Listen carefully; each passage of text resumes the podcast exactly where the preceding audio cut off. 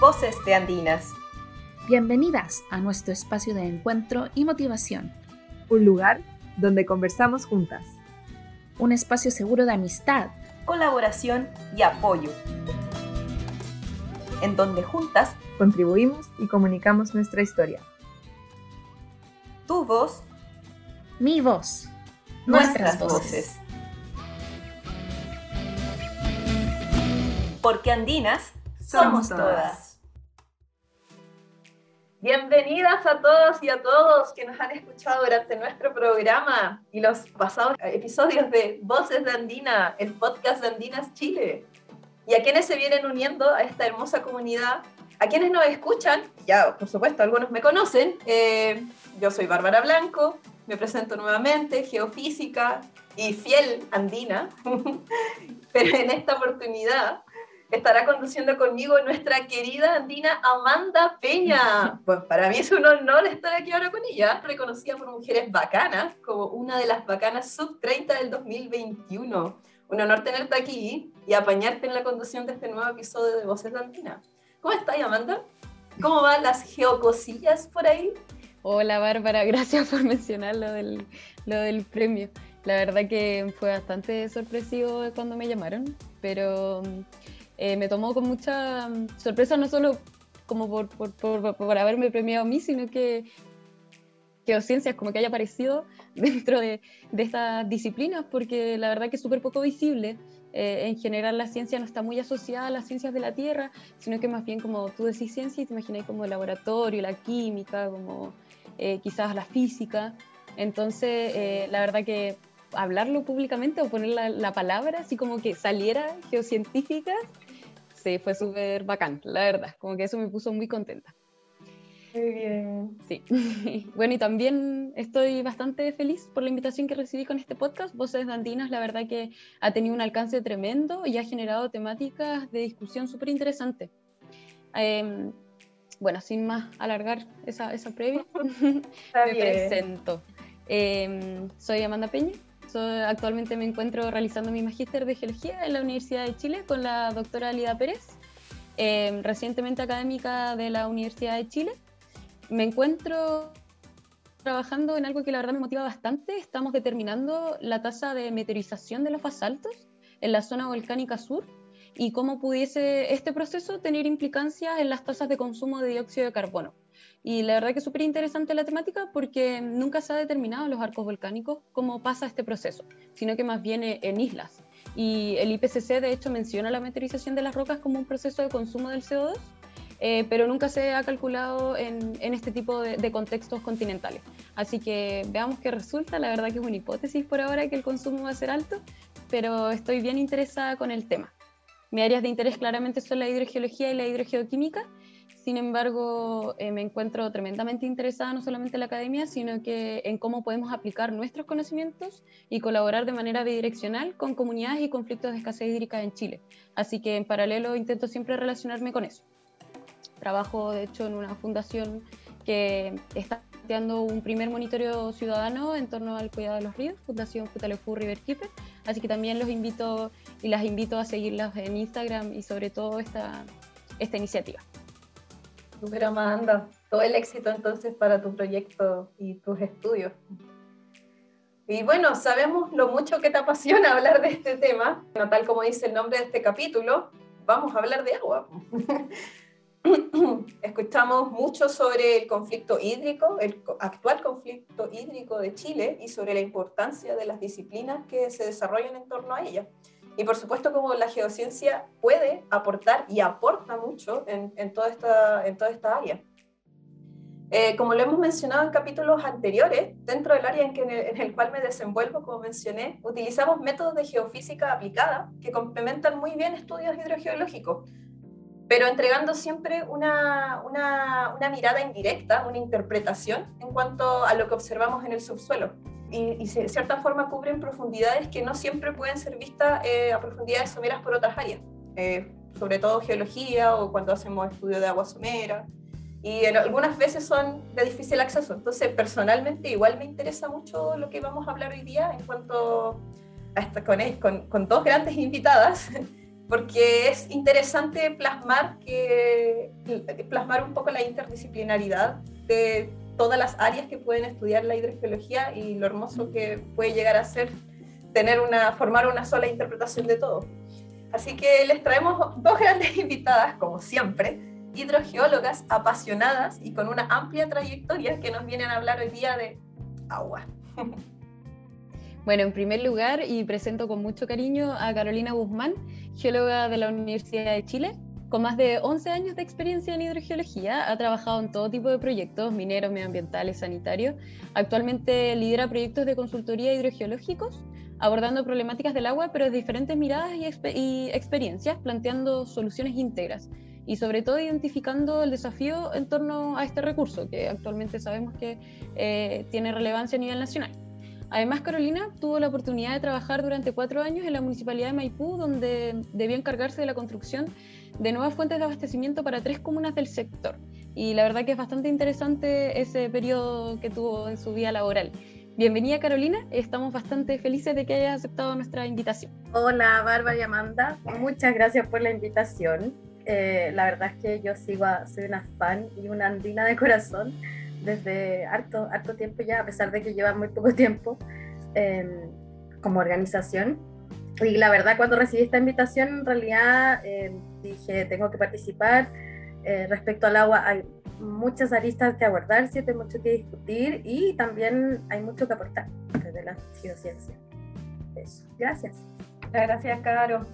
Y, y, bueno, en segundo lugar se encuentra eh, Beatriz Olivares, ella es geóloga de la Universidad de Chile con un posgrado de hidrogeología subterránea en la Universidad Politécnica de Cataluña.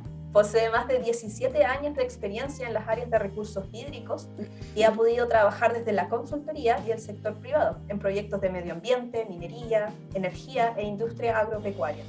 Actualmente se encuentra trabajando en Corfo, como hidrogeóloga y durante este año destacó bastante su trabajo en el sistema hidrológico, hidrogeológico del Salar de Atacama y los retos asociados a la extracción de litio, en, base en base a las salmueras. Bienvenida, Beatriz. Muchas gracias por la invitación, chicas. Eh, muy rico poder participar en una conversación con, con colegas y, y, sobre todo hablando de, de temas de agua que que realmente con, con, la emergencia que tenemos climática eh, en ciernes, o sea, que, llegó, digamos, eh, y que a, nosotros como país nos pega mucho, eh, entonces eso se ve muy evidentemente, es muy urgente poder tratar estos temas a todo nivel y, y poder aportar, sobre todo con la experiencia que una puede tener y, con la mirada también de mujer en este mundo, poder aportar a, a, solucionar estos problemas dar, algún un cauce, digamos, y también aportarle a las nuevas generaciones que, que les va a tocar mucho trabajo en este sentido. Gracias. Ya, empecemos entonces. Me gustaría definir brevemente el estudio del agua en las geociencias. Eh, y para quienes nos están escuchando, para nuestros auditores, eh, quizás están pensando en qué tienen que ver las rocas con el agua. Como uno, es como la típica pregunta que uno se hace, así como desde los inicios, así como, ¿qué? ¿Hay alguna relación? ¿Se conecta? Entonces, dice así, parte de la geología que estudia el ciclo de las aguas superficiales y subterráneas, así como su prospección, captación y protección. ¿Es verdad? Muchas gracias, Bárbara. Sí. es verdad. Bueno, un poquito más complejo que eso, pero define muy bien los principales intereses de la hidrogeología. ¿Te tinca entonces que partamos con las preguntas? Démosle, démosle. Para que las chiquillas ya empiecen a hablar, a contarnos. Bueno, primero quiero contarles que para nosotros es súper importante poder complementar la discusión desde la academia y desde el desarrollo de la geociencia en el sector privado y el sector público. Em, palabras que hemos escuchado muchísimo en titulares últimamente y divagan reconocer quién tiene la culpa, la verdad, como ya quién, tiene la culpa del problema del agua. Eh, queríamos saber un poco, y como ustedes sabrán, es un tema bastante complejo, em, poder guiar la discusión en torno a eso, cómo la geociencia hoy día mete la patita en la discusión, cómo hoy día la geociencia puede ser uno, uno de los pilares o al final una de las disciplinas que se involucran en el conflicto. Bueno, entonces, teniendo esto en mente, podríamos partir preguntando cuál creen que es actualmente el desafío del agua en Chile y cómo, desde sus actuales espacios de trabajo, sienten que aportan en, este ámbito. Yo, yo, creo que en general el tema del, del, del agua, eh, más allá del cambio climático que tenemos, que tenemos ya expresado y, con, el, con el último informe del IPCC que, que es bien, es bien eh, claro en decir que ya esto ya empezó y tenemos que poder trabajar en eso, digamos, a nivel mundial, ¿cierto?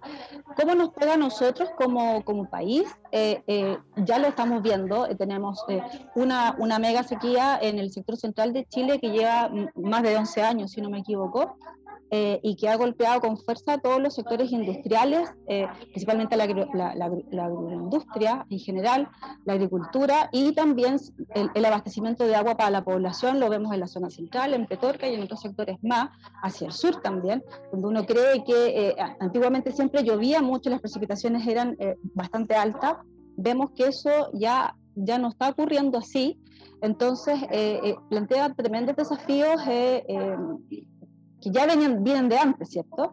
Ha planteado grandes desafíos que solamente sabemos eh, por, los, por, las proyecciones y por todos los modelos eh, de, simulación de cambio climático, digamos, de, generación de datos de precipitación en el tiempo, sabemos que eso eh, no va a mejorar mucho, ¿cierto? Entonces, creo que tenemos tremendos desafíos como país, creo que estamos un poco tarde también, eh, hay muchos estudios eh, de distintas universidades y distintos centros de investigación en nuestro país eh, que han dicho que esto es un tema que debimos empezar a abordar hace muchos años atrás, desde el punto de vista, desde, la, desde la, el entendimiento del proceso, desde la misma geociencia o las ciencias atmosféricas también, ¿cierto? Y también es un tema que tendríamos que haber abordado como país desde una mirada como relacionada a, a, cómo enfrentar los desafíos del de la carencia de agua, por una parte, ¿cierto? Con obras hidráulicas y con todo un, con todo un tema relacionado a cómo poder abastecer a la población y a la industria de agua, ¿cierto? Para todas las labores eh, de, las distintas áreas de producción. Y por otra parte, también cómo poder hacer, eh, eh, poder prevenir, ¿cierto? Todos los, los, hechos o, o, las consecuencias del exceso de agua. Exceso de agua que tiene que ver eh, básicamente con cómo hemos construido, cómo hemos planificado territorialmente nuestras ciudades, ¿cierto? Y cómo este, estos, este cambio de clima que va a hacer que la isoterma cero baje, que vayan, van a ocurrir precipitaciones en sectores donde antes no ocurrían, en, las cantidades que, eh, que, no ocurrían de otra manera, ¿cierto? ¿Cómo, vamos, cómo van a responder esas, eh, eh, las ciudades, digo, la planificación territorial frente a estos nuevos eh, e-, eventos de la naturaleza, ¿cierto? Llamémosle aluviones, llamémosle remociones, en lo que, como, queramos llamarlo, nos va a afectar a nosotros como habitantes de este planeta. Entonces, por una parte tenemos que la disminución del agua nos afecta al abastecimiento de la población y de la industria, y por otra parte tenemos el problema de que el exceso de agua localizada en ciertos periodos de tiempo nos va a generar problemas también desde el punto de vista de la planificación territorial y de cómo podemos enfrentar eso. Y en, para ambos casos es gestión hídrica, ¿cierto? A nivel de Estado, porque sabemos que las empresas privadas, eh, más allá de, que puedan manifestar un interés, ¿cierto? Y que el Estado los regule de alguna forma a través del estudio de impacto ambiental y, de toda, digamos, la legislación que existe al respecto, un privado no tiene interés real eh, en poder hacer, eh, poder eh, poder implementar algunas mejoras, digamos, en su, en, su, en su negocio, porque al final del día es el privado, eh, le interesa el negocio. Entonces, el Estado es el mandatado a poder hacerse cargo de los temas del agua, exceso, disminución, en este escenario de cambio climático que tenemos. Entonces, eh, yo veo que, que, tenemos mucho desafío nosotros y las generaciones futuras. Entonces, veo, veo, veo bastante, bastante tema que poder conversar eh, de aquí en adelante. Veo mucho, mucho que hacer, mucho, mucho por hacer desde, desde lo, sobre todo desde el Estado, sobre todo desde el... Eso. Mira, sí, en realidad yo estoy totalmente de acuerdo con, con lo que ha mencionado Bea hasta ahora, ya, eh, o sea, hay un problema, o sea, el cambio climático está presente y se suma, ¿cierto?, a, esta situación climática de corrientes que se, no sé, vivimos periodos regularmente también de una mini sequías cada 10 años, ¿cierto? Entonces, pero el efecto hoy en día del cambio climático es real, está aquí, y ya nos advirtieron muchos hace bastantes años atrás, ¿cierto? En muchos tipos de artículos, en, no sé, el CR2 sacó, sacó como un informe para la nación respecto a la mega sequía del 2010-2015, una lección para el futuro, pero ya estamos en ese futuro y no aprendimos ninguna lección al respecto en estos seis años que han pasado. ¿ya? Entonces, por, por un lado están esos desafíos, ¿cierto? Y, y en el fondo hay múltiples mm, eh, aristas por donde de abordarlo, porque la, el agua em, no es un agente pasivo, el agua es como un, un, agente, un, agente, generador de cambio, o sea, desde, desde el inicio de cualquier cultura, el agua está presente, ¿cierto? Y en todos los países también el agua está presente en cada una de las interacciones de todos los ministerios que tiene un país, ¿cierto? De, de, de, eh, respecto a la economía, a la salud, a la educación, es súper transversal. Por lo tanto, este desafío, más allá también de la generación de infraestructura, ¿cierto? Eh, de nueva planificación territorial o, no sé, gestión de recursos hídricos, eh, de cuencas, digamos, específicas, también está el desafío súper importante que es el cambio de paradigma respecto al agua, a los recursos hídricos porque finalmente muchos de estos problemas de escasez de agua o de exceso de consumo, ¿cierto? O la priorización de los consumos para, para la productividad y no para el saneamiento, por ejemplo, tienen que ver con un paradigma que tenemos como país que tiene que históricamente ha tenido suficientes recursos hídricos en que no entendemos que nos estamos quedando sin agua, ¿ya? No somos, no sé, muchas veces dan el ejemplo de Israel, ¿cierto? Que es un país que ha sabido cómo manejar eh, muy bien y optimizar sus recursos hídricos, pero Israel es un país que siempre tuvo poca agua, entonces tuvo que, no tuvo que cambiar como el paradigma de las personas respecto al agua.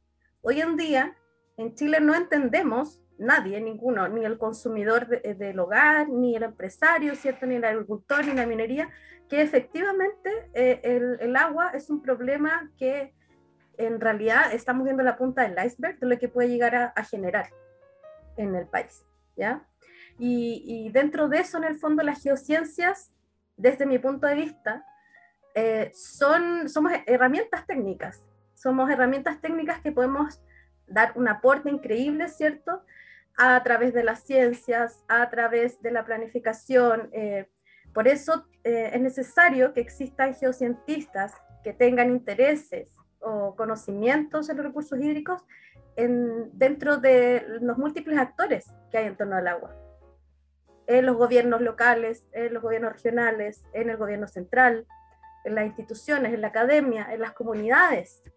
Entonces, desde esa perspectiva, el, el, el campo que la geociencia puede abarcar para aportar al problema de los recursos hídricos en Chile es súper amplio. Uy, sí, siento que en verdad es un tema en el que tú puedes conversar como mucha... De, puedes tomar el tema del agua desde muchas perspectivas y al final uno como geocientista de repente mm, cuesta aterrizar el tecnicismo, pero, pero tenemos opiniones también como usuarios del agua como, y, no solamente como representantes de una empresa de repente, sino que también como, como individuos que de alguna otra forma la consumimos para poder vivir. Entonces ahí jugamos de repente un rol como, o, o multiroles eh, dentro de una mesa de discusión. Bueno, eh, si bien, como les digo, podemos juntarnos a hablar como de tecnicismo, quizás de eficiencia hídrica o de un montón de conceptos, eh, creo y es importante, a, a, mi parecer, iniciar esta discusión eh, diciendo que existe un tremendo marco legal y social en Chile que nos abre un montón em, de otras disciplinas en torno al agua. O sea, si bien nosotros podemos entregar un informe, oye, aquí queda poca agua, existe un marco legal en Chile que, como dice Beatriz, genera ciertos límites, ciertos alcances por, por, por parte del uso del agua empresarial, etc. Entonces, me gustaría preguntarles desde ahí eh, cómo, si es que pudiésemos focalizar o unir fuerzas en torno al marco legal y en torno también al, tecnicismo de lo, de lo, que se conoce hoy día como el escenario hídrico nacional, ¿cómo creen que debiésemos eh, trabajar en pro a mejorar nuestros sistemas de uso de agua en el sentido de, ok, eh, vamos a poder hacer ahora algo más eficiente, eh, quizás deberíamos hacer que personas consuman menos, o quizás invertir en no modificar ese paradigma, sino que en buscar nuevas fuentes de agua nomás. quizás hacer infiltración de acuífero artificial, eh, o incluso ahora salió una nueva tecnología que genera como glaciares artificiales, em, o quizás ambas sean pertinentes, no sé, ¿cómo lo ven ustedes? O si se encuentran trabajando en algo así, em, eso no nos interesa saber. Lo, lo, que yo te diría es que en general ambas son necesarias. Por una parte, e, es muy relevante poder trabajar en mejorar las tecnologías, las metodologías y los procesos existentes hoy, ¿cierto? porque también son fruto de una investigación y de una retroalimentación entre distintas áreas. Y por otro lado, también es relevante poder desarrollar nuevas tecnologías que están eh, pensadas, ¿cierto? Hay teoría como lo que, la infiltración que dices tú de cuencas, que forma parte, digamos, de, es algo que ya está pensado, pero no está implementado en, muchas partes de Chile al menos. Eh, o sea, ambas son muy, muy relevantes y, creo que la, eh, es bueno poder trabajar en ellas. Pienso en, en temas de, de mejora de, la, de los de las metodologías y las prácticas que existen hoy y eh, siempre, siempre pienso, por ejemplo, en algo muy reciente que pasó en Maipú, que tú, Carolina, lo debes conocer muy bien, que está el tema de la sanitaria de Maipú y vemos cómo el agua, al final, que bueno, habían bastantes temas ahí, pero que tienen que ver más como con lo político, pero en términos estrictamente técnicos, uno ve cómo el agua, que, se, que hay una fuente de abastecimiento, no es aprovechada de buena forma, ¿cierto? Porque no hay una gestión adecuada de ese de ese recurso. Vemos que hay pérdidas de agua por las redes eh, de, distribución, vemos que no hay, eh, a, nivel, digamos, saliéndome ya un poco Maipú, sino que a nivel de ciudad, de, ciudades en Chile, no tenemos una buena eh, retro retroalimentación, digamos, no rehusamos esa agua como, como podríamos hacerlo, ¿cierto? Mm, tenemos muchas pérdidas en todas las redes de distribución, eh, porque, mm, mm, digamos que por un tema también, como, como un poco los límites eh, legales que tenemos en este país, que son un código de agua único en el mundo, ¿cierto? Donde el agua, eh, si bien se declara como un derecho eh, de uso un, un, bien de uso público, en lo legal, ¿cierto? Se declara de esa forma. En la práctica, la constitución del 80 hizo que eso no sucediera así y lo que tenemos es, es derechos de agua, ¿cierto? Superficiales y subterráneos que, que el Estado otorga para libre uso del, del propietario. O sea, el agua al final del día es es un bien privado, ¿cierto? Que se transa en el mercado como un bien, ¿cierto? Una sociedad capitalista como la que tenemos nosotros, entonces se transa como un bien. Más allá de, de qué opinemos de eso, eso es lo concreto y eso es lo que tenemos hoy. Entonces, eh, tenemos una regulación del agua que es bastante eh, compleja al momento de que mm, eh, cuáles son los incentivos para que tanto el Estado como los privados mejoren la, eh, las metodologías actuales de uso eh, de las fuentes actuales, ¿cierto? Y cómo se puede invertir en ciencia y tecnología para generar nuevas y mejores metodologías de abastecimiento. Entonces, creo que tenemos, eh, creo que hay que avanzar en los dos sentidos, ¿cierto?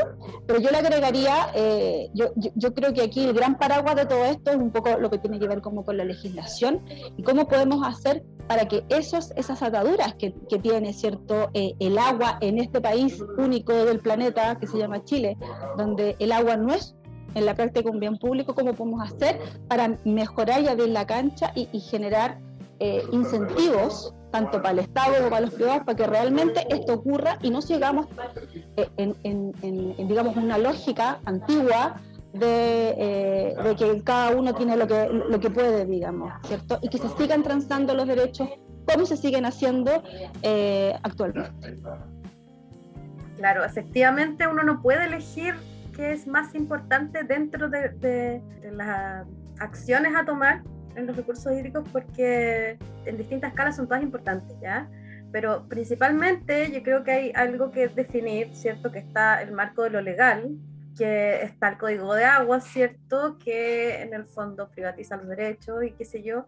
Y en Chile la propiedad privada está bastante, bastante más arriba dentro de otros derechos en, en, la Constitución, que es algo que también estamos en proceso de cambiar, ¿cierto? Y también al alero del, del, del, código de agua existen un montón de otras normativas, las normativas la sanitaria, eh, la evaluación medioambiental, el, la, lo que tiene que ver con el saneamiento de la salud, ¿cierto? Es que no, no, pueden pasar, pasar por sobre el código de aguas, entonces siempre es una piedra de tope. Hemos estado como país mucho tiempo tratando de modificar este código de aguas, pero básicamente todas estas modificaciones recaen en lo inconstitucional. Entonces, eh, más allá de eso, yo creo que hoy en día dado el proceso que estamos viviendo, hay un poco que aplazar un respecto a la gran normativa porque tenemos que esperar lo que resuelve la Convención Constituyente. Luego, eh, es importante saber que el, agua en Chile tiene muchos escenarios. O sea, en, un país con, con la fisiografía que tiene, digamos, hay muchos escenarios, muchas problemáticas muy distintas a lo largo de Chile. Por lo tanto, lo que pudiese ser una buena solución, o como decía Bea hace un rato, hay lugares que están mucho más propensos y mucho más vulnerables a, a los procesos, ¿cierto?, producidos por el exceso de agua. ¿Ya? Y para eso va a haber que hacer inversiones efectivamente en, en obras hidráulicas o en planificación territorial, pero existen eh, en el fondo otros grandes medidas a tomar. Por ejemplo, algo que ya se está haciendo, que debería haberse también hecho hace muchos años porque el, el Código de Aguas lo permitía, era que efectivamente todos los usuarios y los titulares de aguas tengan que declarar su uso efectivo de agua, ¿ya? Y recién hubo una, una resolución de la DGA del 2019 que, o sea, ahora, hace nada, antes de la pandemia, que le indicaba a los titulares que tenían que eh, poner un caudalímetro cierto y reportar esto a la DGA cada cierto tiempo, qué sé yo, y luego de eso, o sea, ahí es cuando salió el reglamento, porque esa ley era un poco, un poco anterior, y luego de eso, los decretos regionales también se han ido demorando y han ido variando un poco, depende del escenario de cada sector, porque hay sectores que son, o regiones que tienen mucha ruralidad, por lo tanto, en el fondo no le pueden poner plazos de tres meses para la ejecución de, de, ¿cierto? la instalación de este monitoreo a, a, no sé, pues, a pequeños agricultores. Entonces, más o menos que nos vamos pisando la cola y le estamos dejando la responsabilidad un poco a los privados respecto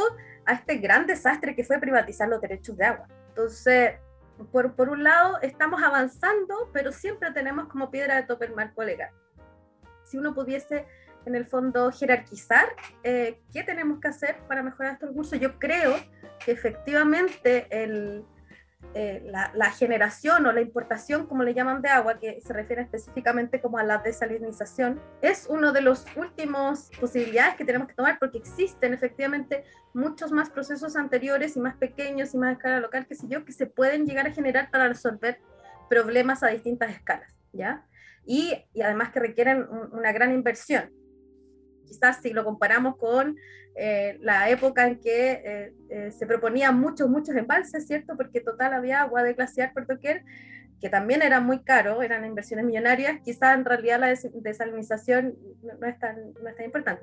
Ahora, yo creo que sí es una alternativa para ciertos sectores que efectivamente tienen mm, mucha mayor escasez de agua, pero también con una normativa adecuada, porque en definitiva la desalación y, y, sus residuos también pueden generar efectos colaterales. O sea, ningún proyecto eh, es inocuo, ¿ya? Y todo tiene que estar como bien normado y regulado y con un monitoreo constante para que sea una alternativa. Pero como decíamos antes, existen pequeños proyectos. Amanda mencionaba los AISTUPA, que es eh, esta generación de, de, pequeños glaciares artificiales.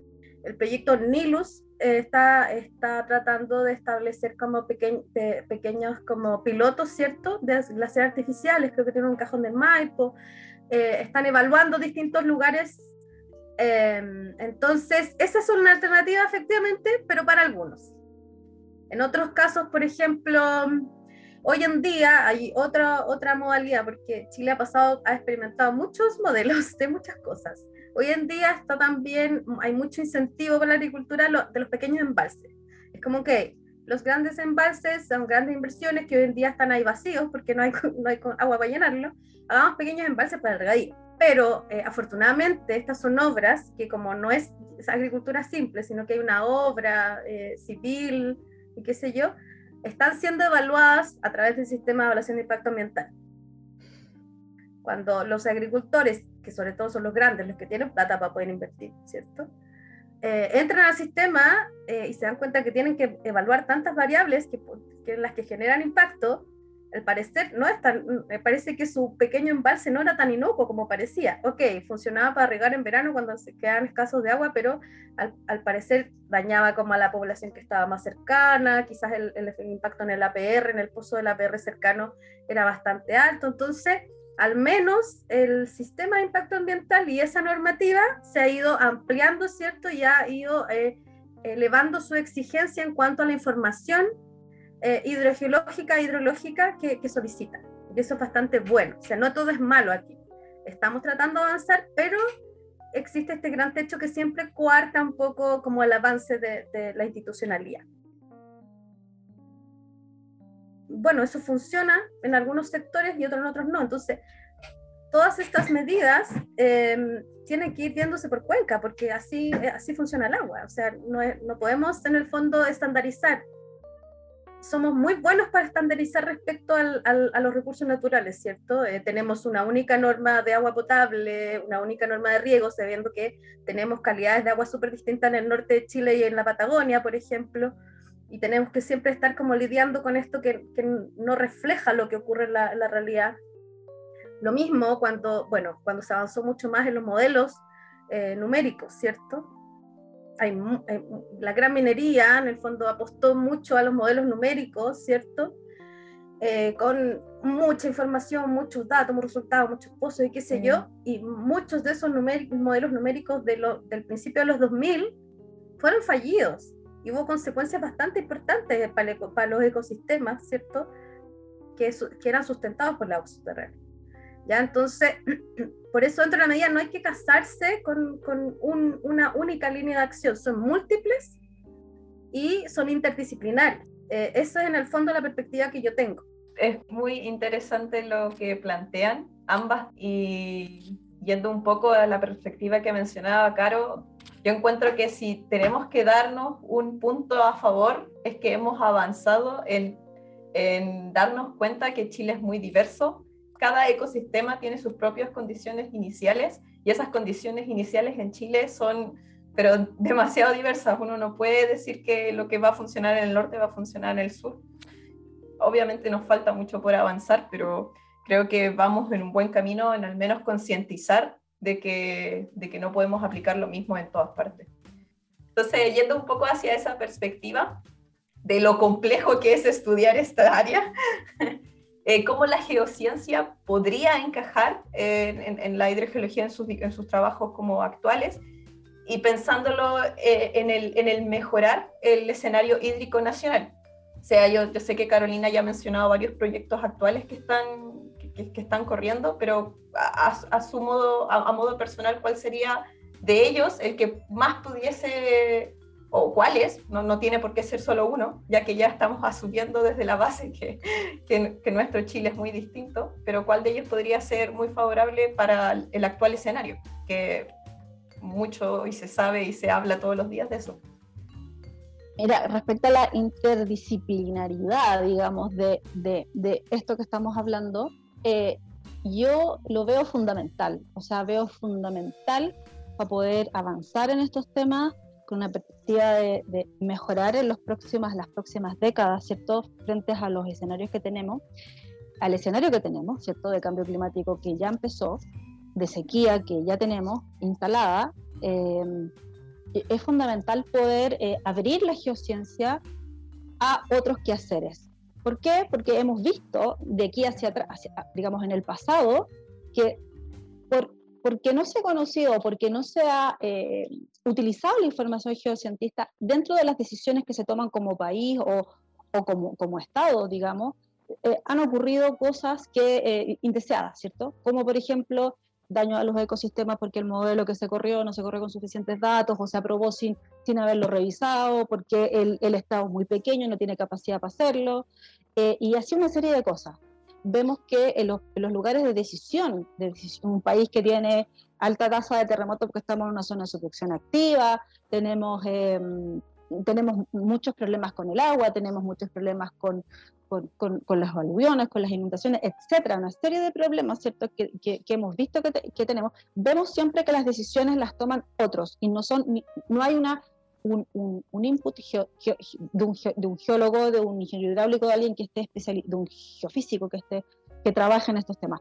Hay, hay, cierto, hay un Servicio Nacional de Geología y Minería, cierto que sí, que seguramente también eh, eh, opina al respecto, tenemos eh, una, una, oficina de, de, emergencias también, que también opina, pero, pero en el día a día, en los trabajos más, en, en, la serie, en una serie de decisiones políticas al respecto, no, no se considera mucho la opinión de la, de la geociencia, Eh, y eso, desde mi, mi, mirada, ¿cierto? Tiene, sobre todo ahora que trabajo para el Estado, ¿cierto? Que me ha tocado verlo un poco desde la otra mirada, desde, desde una mirada más, más formal, eh, hay, hay un gran desconocimiento de lo que son las geociencias, ¿cierto?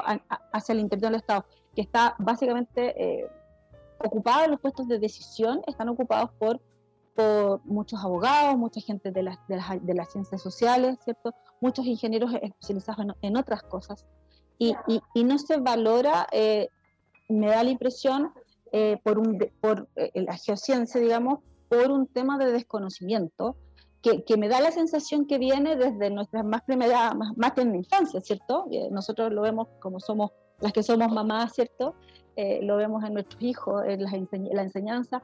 O sea, mi hijo va en quinto básico, en cuarto básico, tiene 10 años y él, no le han explicado mucho qué son las rocas, ni los meteoritos, ni entonces uno ve que realmente la geociencia no es algo que se enseñe, que esté naturalizado en nuestra sociedad, por mucho que se diga que sí, y, vemos que la carrera de geología, somos todas geólogas, la mayoría excepto la, bueno, y, geocientistas en el fondo, eh, vemos que, hay grandes eh, eh, personas, ¿cierto? profesionales que, que han podido difundir, explicar, digamos, llevar esto a al público más masivo, ¿cierto? Pero no, no, no es algo que yo creo que falta mucho todavía para, para, para poder avanzar y que la geociencia se entienda eh, a todo nivel eh, y, y, realmente pueda eh, ocupar un, un, lugar importante dentro de la toma de decisión.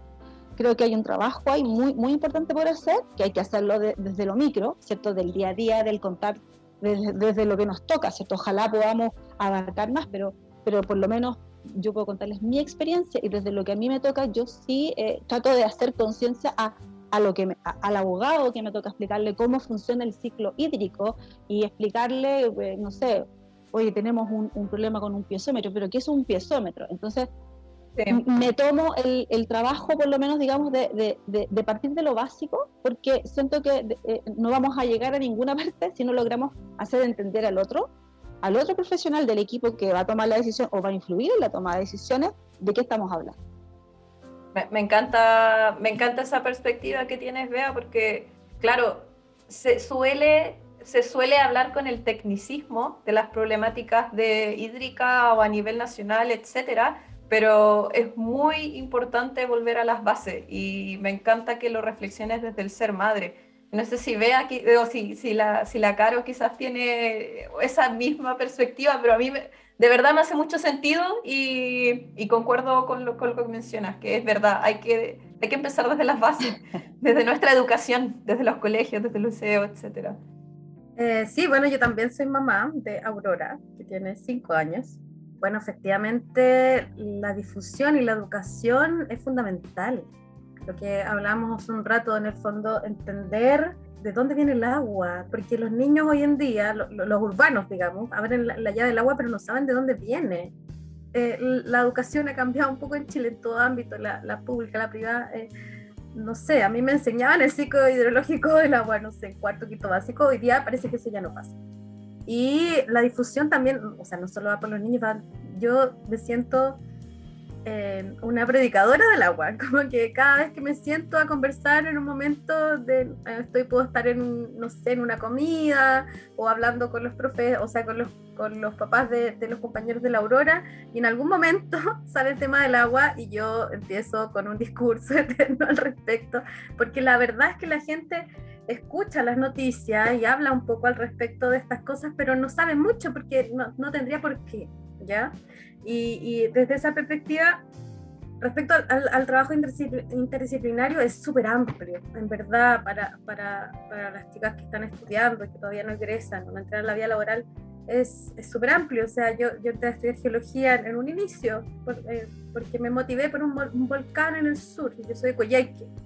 Entonces, yo aprendí lo que era la geología cuando hice erupción el volcán Hudson ese fue mi inicio, mi, iniciación en la geología. En el fondo es todo, todo el tiempo estamos eh, tratando de enseñar y de, de, transparentar esto o en el fondo hacer más natural esta información. Yo trabajé tengo experiencia, porque, por ejemplo, trabajar en la consultoría para la, para la minería respecto al agua, consultoras de hidrogeología o de recursos hídricos En general es todo mucho muy técnico y trabajas, por ejemplo, eh, con ingenieros, con hidrólogos, con geofísicos, ¿cierto? Y hablamos un lenguaje común, más o menos, ¿cierto?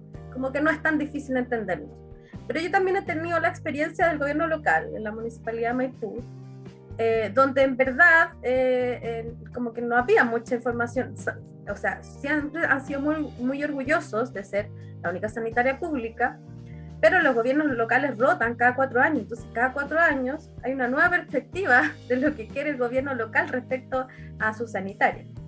Por lo tanto, mucho de mi trabajo fue trabajar efectivamente con abogados, con los concejales, que son los que toman las decisiones para los proyectos, eh, con, con, los constructores, que en el fondo eh, como que nunca ven el, el, efecto que puede generar, por ejemplo, dar factibilidad para un gran proyecto inmobiliario en una zona que, que, hasta hace algunos años era más bien rural. Entonces estamos impermeabilizando los suelos, e, eso genera problemas cuando hay grandes lluvias también, ¿cierto? Eh, un montón de cosas que en el fondo no vemos, y sobre todo con el agua subterránea, porque efectivamente no la vemos.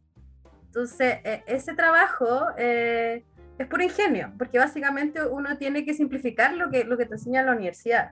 Es como, mm, no sé, los pozos en Maipú son de 300 metros. ¿Tú te imaginas cuántos son 300 metros? Es como, no sé, eh, el Costanera Center tiene 300, 310, 312 metros. Es un Costanera Center para abajo, ¿cachai? Entonces, y, se imaginan, pero, o me tocaba también hablar con niños que de repente hacían como rutas del agua y qué sé yo, decían, pero es verdad que hay ríos bajo, el, bajo, el, bajo Santiago, y les explicaba que no, que en el fondo no, un río efectivamente como tal no hay, sino una caverna donde pasa el agua, y ahí tenía, tenías que aplicar distintas técnicas.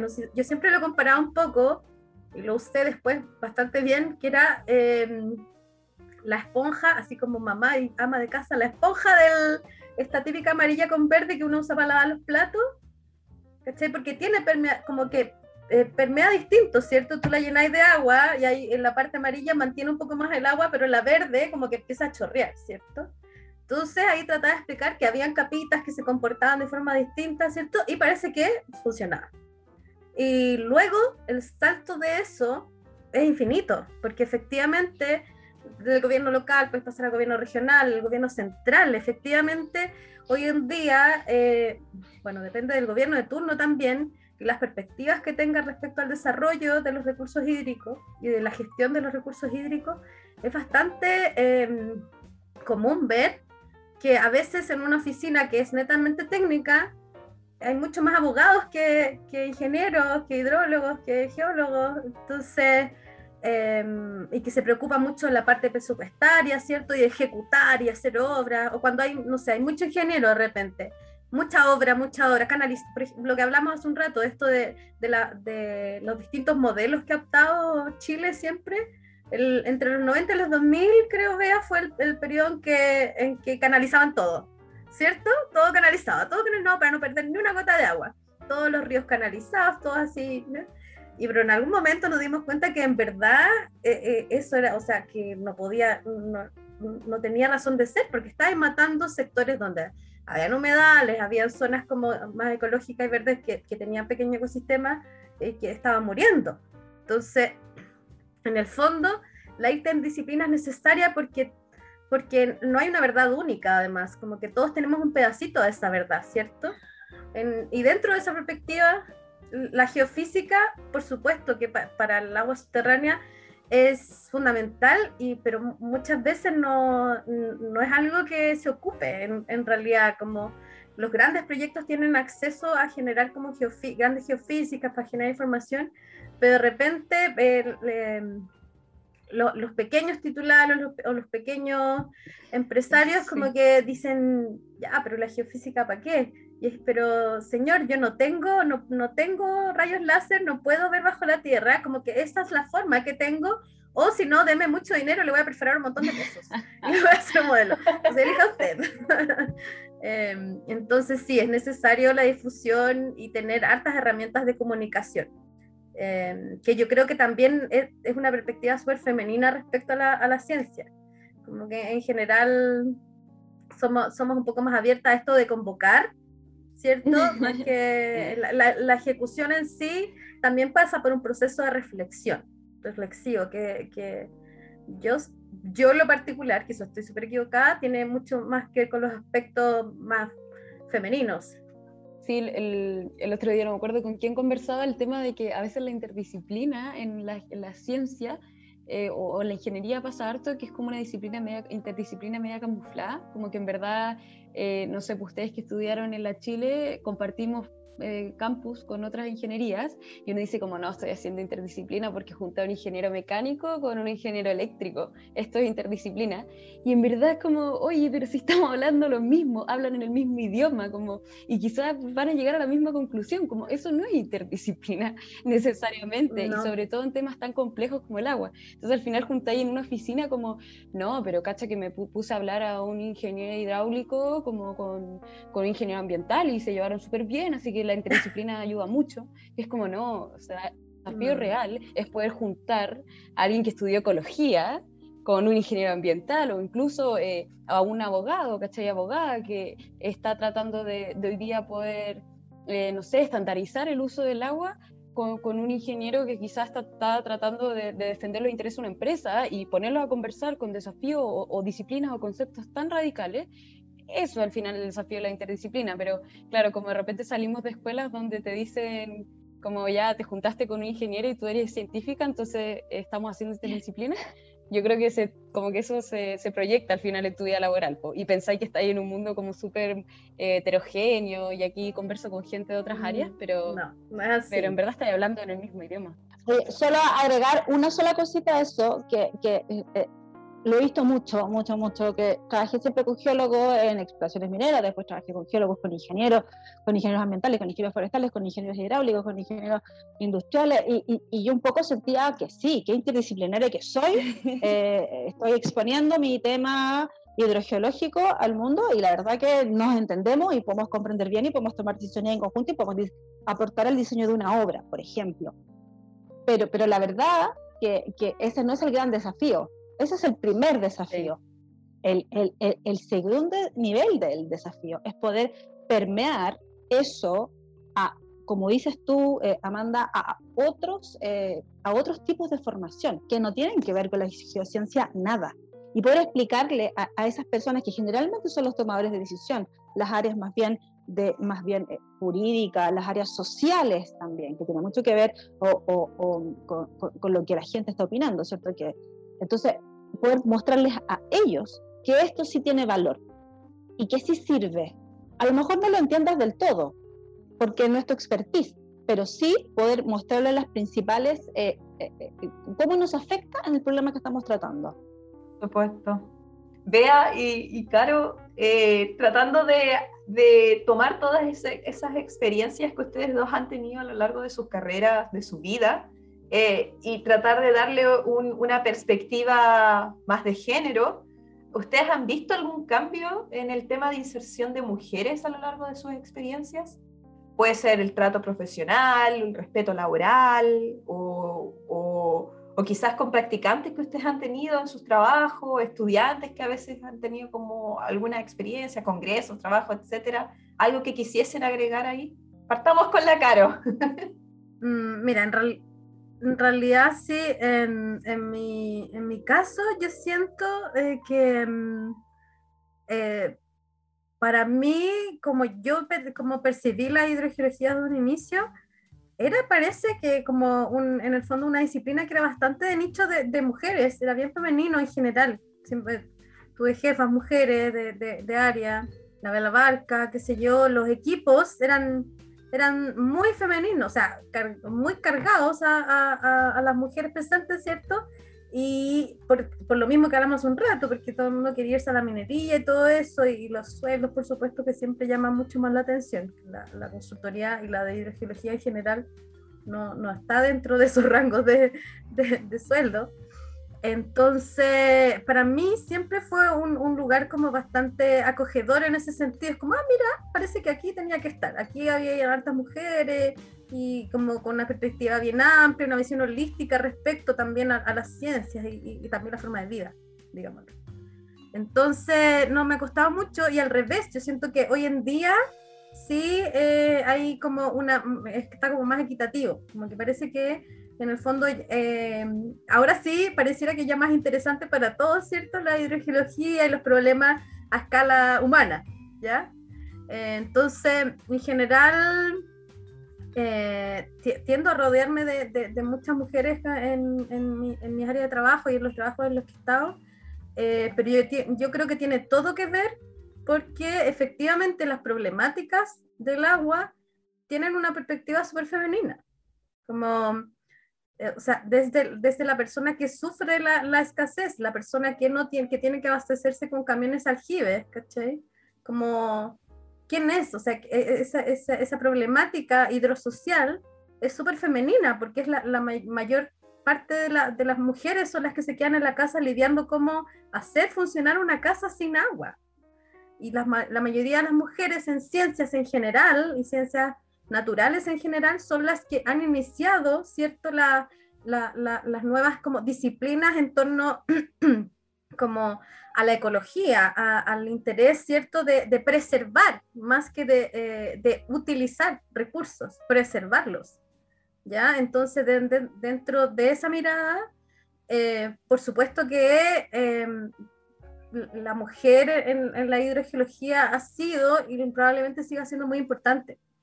De hecho, si tú ves las personas como los íconos que hoy en día conocemos que trabajan en recursos hídricos y que están, no sé, yo tengo una hija chica, entonces yo veo Educa TV y veo a las geocientistas en la televisión, veo a la Millarca, no sé, veo a la Cristina, eh, no, veo, a la Tania Villaseñor y también eh, veo a Linda Daniel. Entonces, es como que hay muchas mujeres, por lo menos mm, mi hija y su generación van a tener una, una distinto acercamiento respecto a la, a la geociencia. Sí, otros referentes. Mira, en mi caso, em, yo también soy un poco menos positiva al respecto. Siento que, que, ha sido un como un poco más eh, eh, lento. Siempre, bueno, la, la eh, geociencia en general, por siento que actualmente hay muchas más mujeres en geociencia, muchas más, digamos.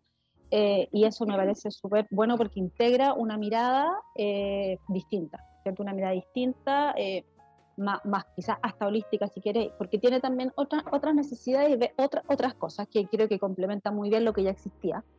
Sin embargo, siempre creo que, que, que, esto es un mundo igual muy masculino, todavía, todavía es muy masculino, y, y, y creo que se, han abierto cada día más oportunidades para las mujeres, eh, pero ha sido un camino que se ha ido recorriendo, ¿cierto? De la mano de la historia social de nuestra civilización, eh, desde que las mujeres comenzaron a votar, el año no, no recuerdo cuánto, y, y, que las mujeres empezaron a estudiar y que será la primera ingeniera eh, que, mm, eh, que, salió de la Universidad de Chile, ¿cierto? Ah, que trabajó en ferrocarriles hace más o menos 70 años. Entonces ha sido un camino recorrido eh, que está en proceso, como las mismas sociedades y como los avances también de, de las libertades y los derechos de las mujeres en la misma sociedad.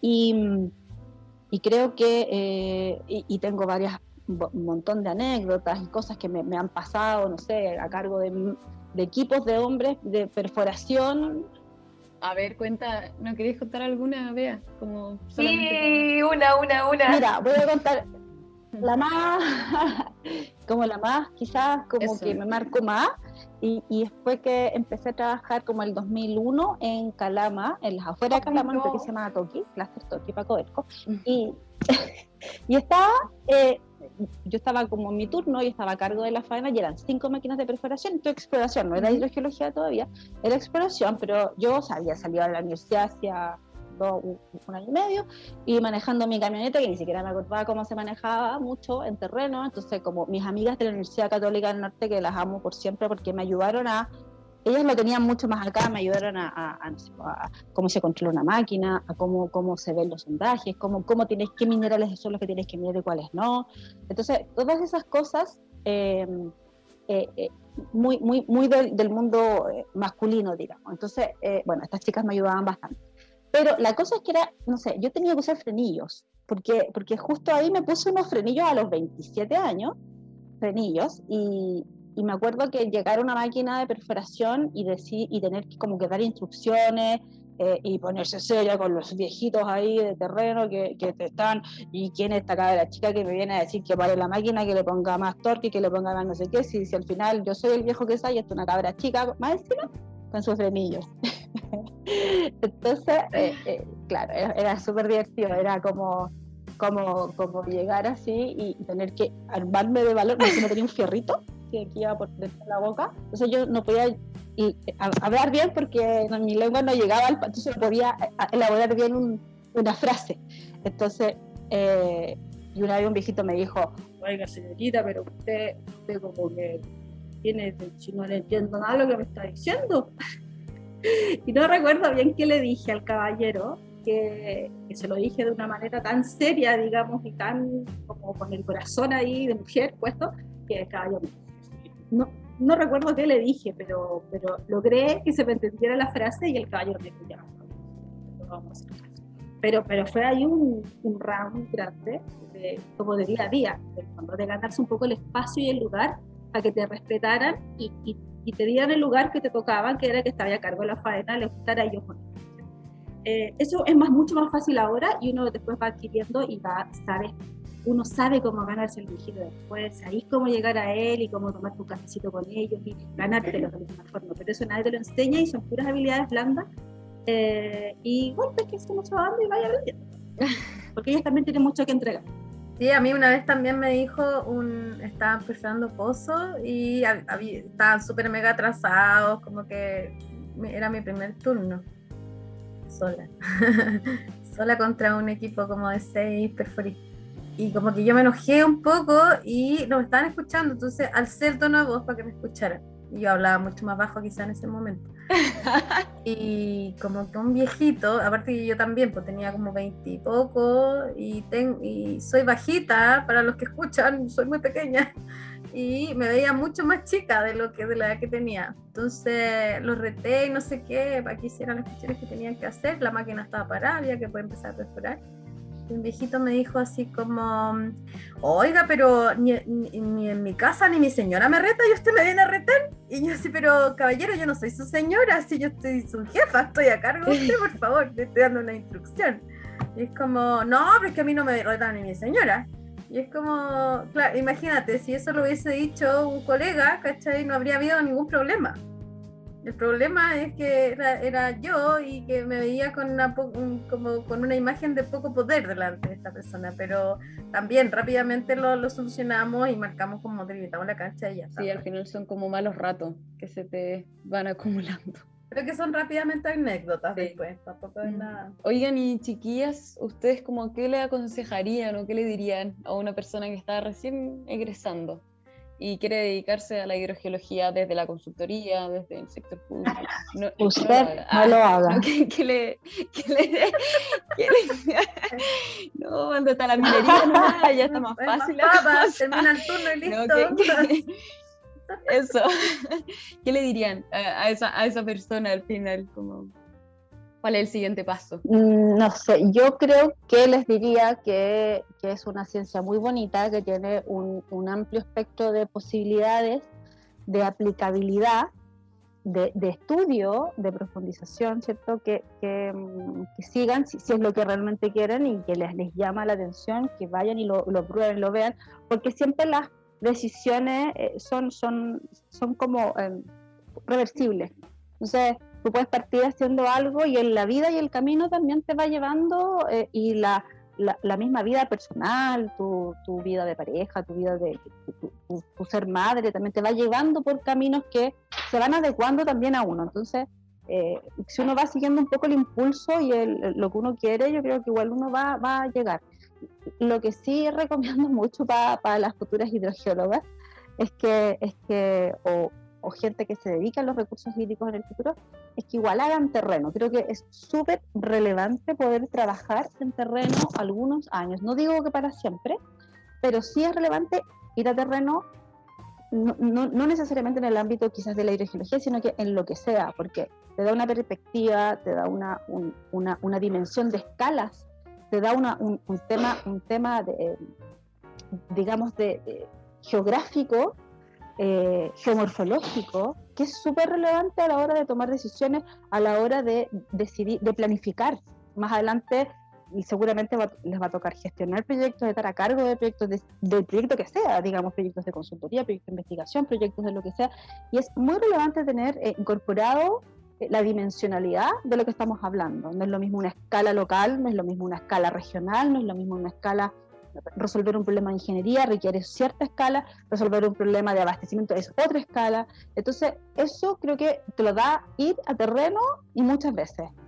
Eh, y hacer las pegas que a lo mejor no son tan lindas como hablábamos recién, de estar controlando las perforaciones, pero, pero pasar por eso, una pasadita por eso, mapearse unos sondajes, mirar los cuttings, eh, mirar los minerales, eh, ir a mirar las formaciones, ir a hacer las pruebas de bombeo, quedarse aburrido haciendo una prueba de bombeo que es una lata al final de repente, te pasas horas ahí con, mirando las cosas, tres días, cuatro días, y en el medio de la nada, yendo al baño ahí detrás de una roca, que nadie te vea, pero creo que es súper importante pasar por eso eh, para después eh, si es que quieren, porque también es súper lindo seguir en eso también, hay mucha gente que sigue en eso también, eh, poder tomar decisiones informadas, o sea, como que nadie te venga a decir y que te, te, planten, no sé, una prueba de de, de, de, siete días y en verdad tú sabís que por contexto en realidad con cuatro tienes, y una buena prueba veo con buenos resultados y creíbles. Entonces, eh, por ejemplo, u otras cosas más. Entonces, creo que es súper bueno pasar por, por terreno y también eh, para la planificación, de, saber cuánto cuesta, no sé, pues cómo planificar un viaje, qué necesitas llevar para la campaña de geoquímica, necesitas llevar tales botellas, y que no, no es llegar y conseguirla, hay que hacer toda una planificación con el laboratorio, pedirlas, no sé qué, qué, qué el aditivo, qué no sé qué, qué la cadena custodia. Entonces, todo eso como que es la parte un poco más sucia, digamos que no, no, no es la, no, no es la que gana los premios, digamos, ni la que tú escribes en el paper maravilloso que te ganas un premio después, ¿cierto? Por los que te aplauden, pero es súper relevante para que podáis hacer un buen trabajo informado. Si no, creo que es más... Y seguir, obviamente, la intuición de cada una, porque es lo que nos guía al final del día y es lo que es como un poco la misión, ¿cachai? De, de poder saber para dónde vamos y cuál es nuestra, nuestro propósito. Sí, el, bueno, lo que dice la es súper importante porque efectivamente, eventualmente uno lidera, ¿cierto? Claro. Y cuando no pasas por todas estas pegas, ¿cierto? De terreno, que son la base fundamental para generar la información que necesitamos, eh, uno pierde la perspectiva y en el fondo puede, puede, en el fondo estar tomando malas decisiones o sobre exigir, ¿cachai? Como a las personas que están a tu cargo y, y, y generar un ambiente de trabajo que no es el adecuado. Entonces, efectivamente, dado el contexto que tiene Chile, eh, la hidrogeología va a seguir creciendo. Eh, necesitamos eh, todo tipo de, profesionales y distintas perspectivas. O sea, necesitamos eh, modeladoras, necesitamos hidrólogas, necesitamos hidrogeólogas, hidroquímicas, necesitamos, necesitamos mucha difusión. Hay gente que efectivamente la universidad se da cuenta que en realidad no quiere mucho trabajar en, en, la ciencia y qué sé yo, pero sí le interesa mucho la educación y también está bien. en el fondo, también tener eh, poder eh, buscar un área donde, donde te sientas con, haciendo un aporte real según como los talentos que cada uno tiene y los intereses, ¿cierto? Em, hay algo, otra cosa súper importante que creo eh, eh, que es importante decir es que muchas veces la, la, ciencia, ¿cierto? Como las herramientas técnicas que tenemos nos dan, em, eh, como que sobreevalúa las cosas, ¿cierto? Como que en el fondo uno dice, ok, existe la hidrogeología, los recursos hídricos se definen así, así, así, y nosotros validamos esa información, ¿cierto? Porque es como el estándar, la teoría, la ciencia lo dice. Muchas veces ese proceso invisibiliza otros universos del agua, ¿ya?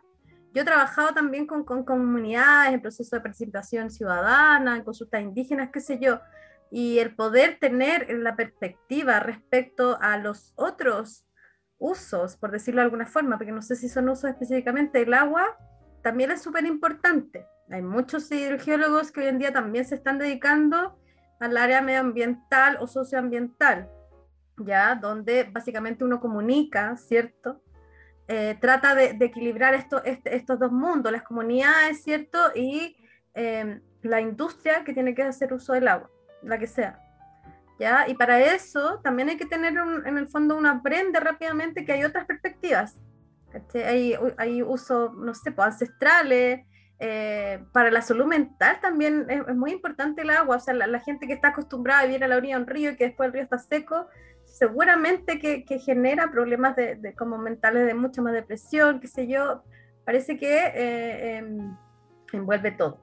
¿ya? Entonces, hay muchos, muchas áreas que abordar y en ese sentido las generaciones que hoy en día se están pre- preparando, ya sea te quieras hacer un posgrado después, perfeccionarte o no, qué sé yo, o solo quieres trabajar, también tienen que entender que están, van a ser una punta de lanza respecto a muchas áreas que se tienen que abrir y que tenemos que recuperar también, porque, ok, habían evaluaciones de impacto ambiental Mm. hace muchos años más de lo, de lo- de lo que conocemos, digamos, como el sistema ahora, pero eran, eran pegas que hacían otros profesionales, que hacían, yo he visto informes de constructores civiles, de arquitectos, de, de muchas otras áreas, porque en el fondo nosotros como geocientistas tampoco éramos capaces de tomar esos territorios, ¿ya?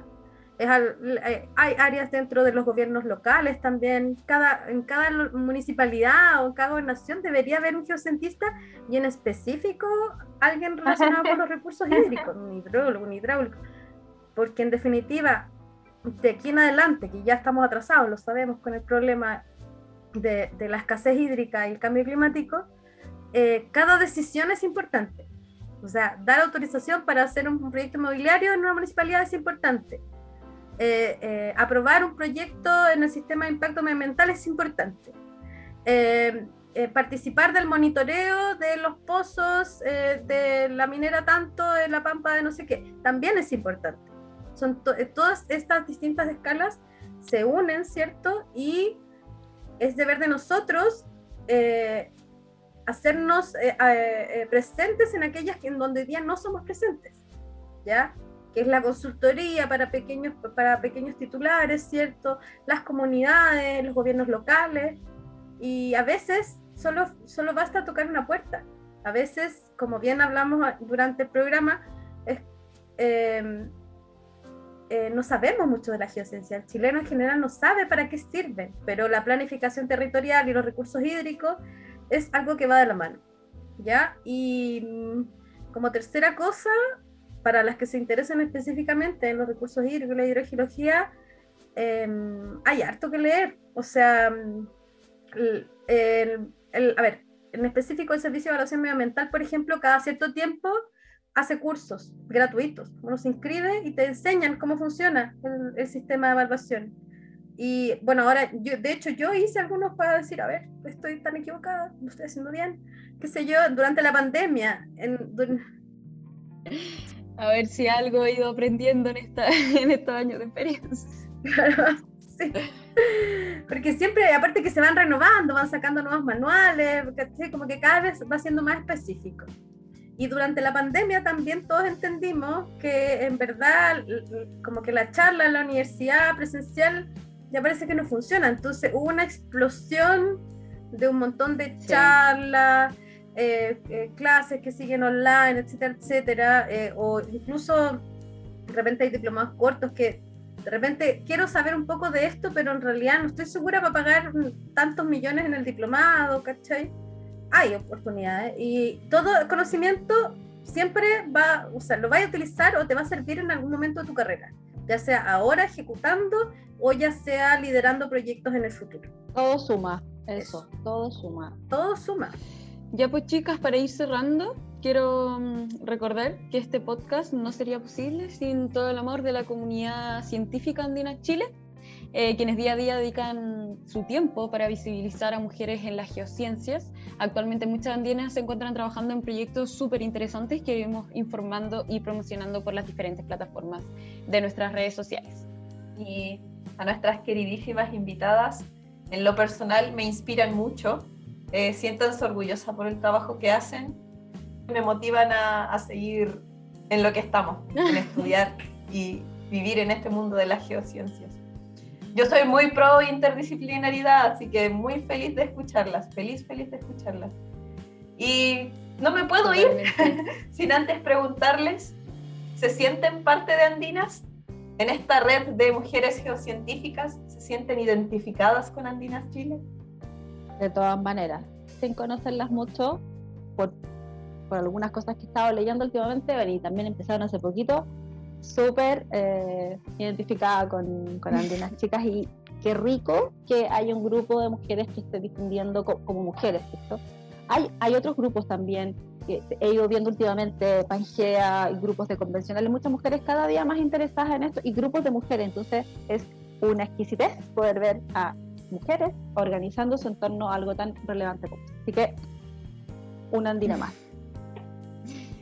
Gracias, Bea. Ahí te invitamos a que te unas a la, a la red de correos para que te empiece a llegar información, los boletines que mandamos mensualmente, una serie de, de información laboral, ofertas laborales, ofertas académicas de investigación, paper que nos compartimos entre nosotras. Así que bienvenida.